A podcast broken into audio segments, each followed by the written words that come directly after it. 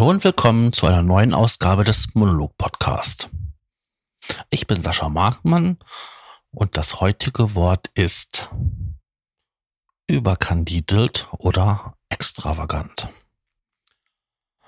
Ich hatte das Wort schon ein paar Tage länger auf dem Plan, da ich mir dachte, es wäre eine schöne Ergänzung zu spleenig. Denn das hat schon miteinander was zu tun, aber hat doch wieder eine andere Bedeutung. Hm. Was ist denn jetzt hier überkandidelt? Überkandidelt ist für mich jemand, der in extremster Weise so auf Benimmregeln achtet oder extremst höflich ist oder extremst auf Etikette und ja, auf dieses ganze Drumherum, wenn man mit anderen Menschen, wenn man diesen begegnet oder mit ihnen umgeht, drauf achtet. Das ist jemand, der überkandidelt ist. Ja. Das hat ja auch was mit Extravaganz zu tun. Denn überkandidelt ist halt ein direktes Synonym für Extravaganz oder Extravaganz für überkandidelt. Das ist schön, dass es ja an beiden Richtungen funktioniert. Hm. Ich hatte mir auch jetzt extra ein paar Tage Zeit gelassen für die Recherche, weil ich dachte, jetzt gehst mal hin und schaust mal genauer nach. Und im Endeffekt kam dasselbe heraus wie bei der normalen Recherche, die ich dann halt an einem Nachmittag mache. Interessant war für mich halt herauszufinden, wo dieser Begriff überhaupt herkommt. Und da gibt es laut Duden die niederdeutsche Quelle für Kandil, sowas, was so viel bedeutet wie heiter, lustig, wohl und aus Lateinischen Candius, was auch so viel bedeutet wie heiter. Jetzt ist die Frage, die ich mir stelle, wie kam das zu dieser Bedeutung von Überkandidat? Weil jemand, der so extrem auf etwas achtet, der ist doch eigentlich mehr oder weniger gestresst, weil man muss ja alles so bestimmte Reihenfolgen einhalten, so Regeln müssen befolgt werden und ich achte darauf, dass halt alles um mich herum diese Regeln einhält und befolgt. Ich wäre gestresst. Das wäre für mich mehr als Stress. Da stellt sich wirklich die Frage, warum das aus heiter und lustig abgeleitet ist. Auch jemand, der extravagant ist, ähm, der kann nicht heiter lustig sein. Vielleicht ist das so aufgesetztes heiter, so Happiness. So, ich stelle besser so vor wie am ähm, Königshof von Ludwig den äh, 14. Wenn es dann halt darum ging, halt um schöne Parketts oder so und dann lasset ihr das machen. Holt den Hofnahen. Irgendwie sowas. Vielleicht sogar auch am Königshof von Ludwig II. Ich meine, er hatte ja auch wahrscheinlich viel, was halt alles aufgesetzt war. Dabei war es ja wirklich ein trauriger, zutiefst einsamer Mensch. Hm. Ich habe mal einen guten Schulfreund gehabt. Den habe ich Jahre später wieder getroffen. Und ähm, der, würde ich aus heutiger Sicht sagen, war überkandidelt. Er hatte auch mal so auf extremste Weise darauf geachtet, wie er etwas sagt, wie er Komplimente macht. Und er verwendete auch gerne Redewendungen, die aus heutiger Sicht etwas so altbacken wirken. Ähm, ich habe jetzt leider kein Beispiel mehr, aber es waren dann halt, meine Mutter hatte ähm, Essen gekocht und ziemlich einfach. Also ich glaube, das war irgendwie was so mit Hackfleisch, so eine Haché-Soße mit Kartoffelpüree und dazu gab's Feldsalat. Und ähm, der Schulkamerad hatte, ähm, oder der ehemalige Schulkamerad, hatte wohl ein Faible gehabt für Feldsalat.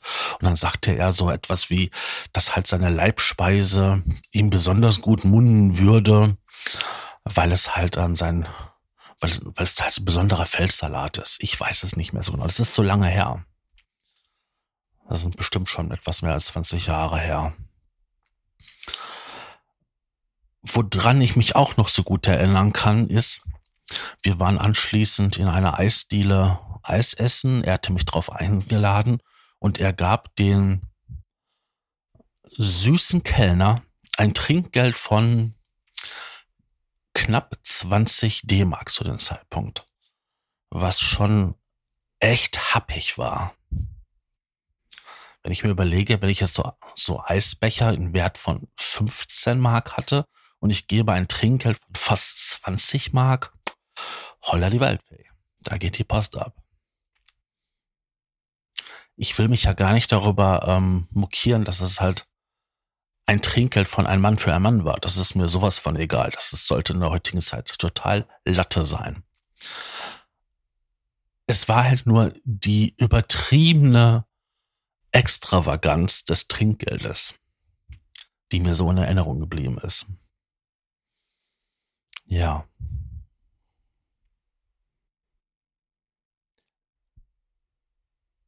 Die Synonyme, die man so findet zu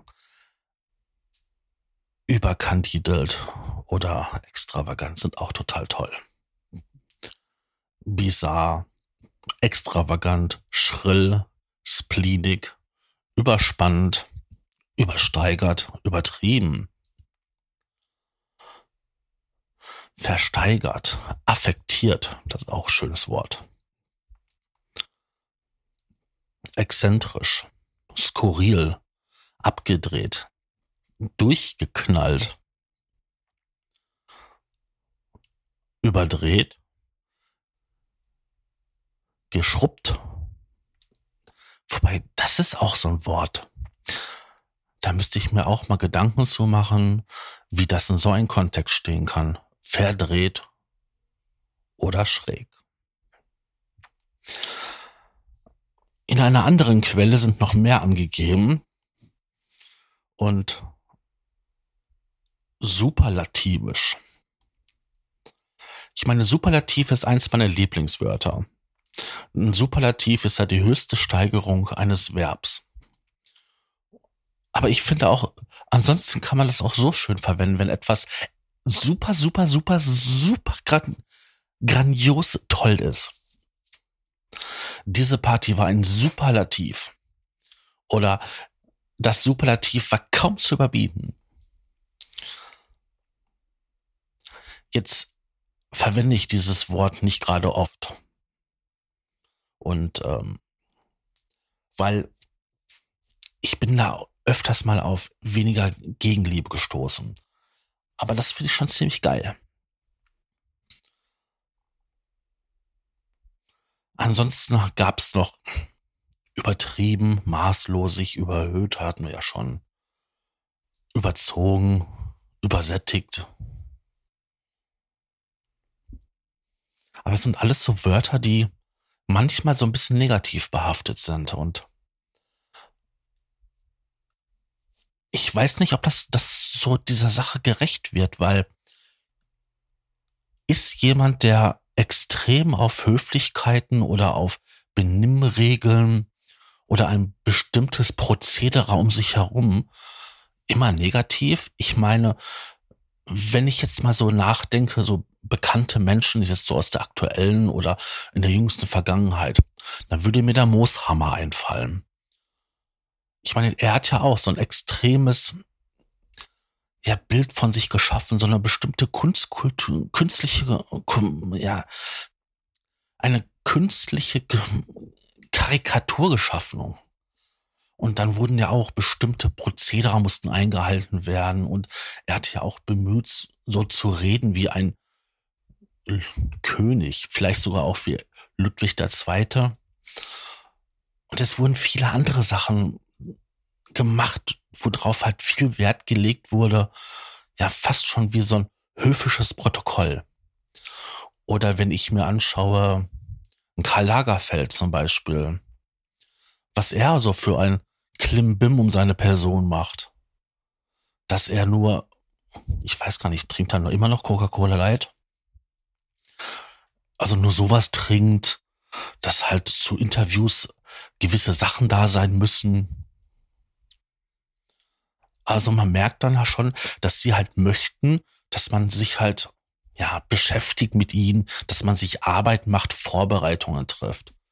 Und das kann man ja auch als extravagant abtun.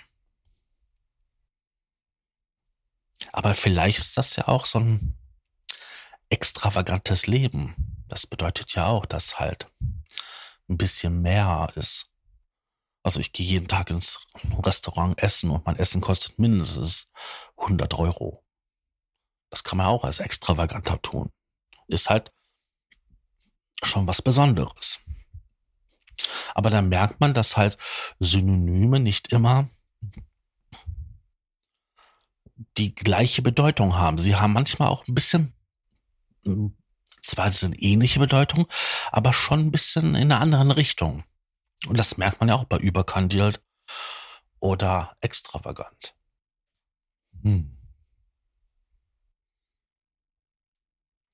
Da bleibt mir jetzt nur noch das schöne Zitat zu sagen. Nur das Extravagante hat die Chance, bemerkt zu werden. Das sagte ein Theodor Troll, ein deutscher Schriftsteller. Ich fand das echt gut, weil wir erinnern uns halt an bestimmte Leute, so wie ein Mooshammer oder auch an König Ludwig XIV oder den zweiten, weil sie so extrem extravagant waren, weil sie so überkandidelt oder spleenig waren. Weil es bemerkenswerte Persönlichkeiten waren, die halt ihre Eigenarten hatten und die halt schon ja so eigenartig waren, dass sie halt bemerkenswert waren ich weiß, ich drehe mich jetzt im Kreis und ich glaube, ihr wisst, was ich meine. Ja, ich denke, das war es jetzt zu dem Wort und ich hoffe, ich konnte euch gut unterhalten und habt ein bisschen was mitgenommen aus einer extravaganten Überkandidelkeit. Tschüss, euer Sascha.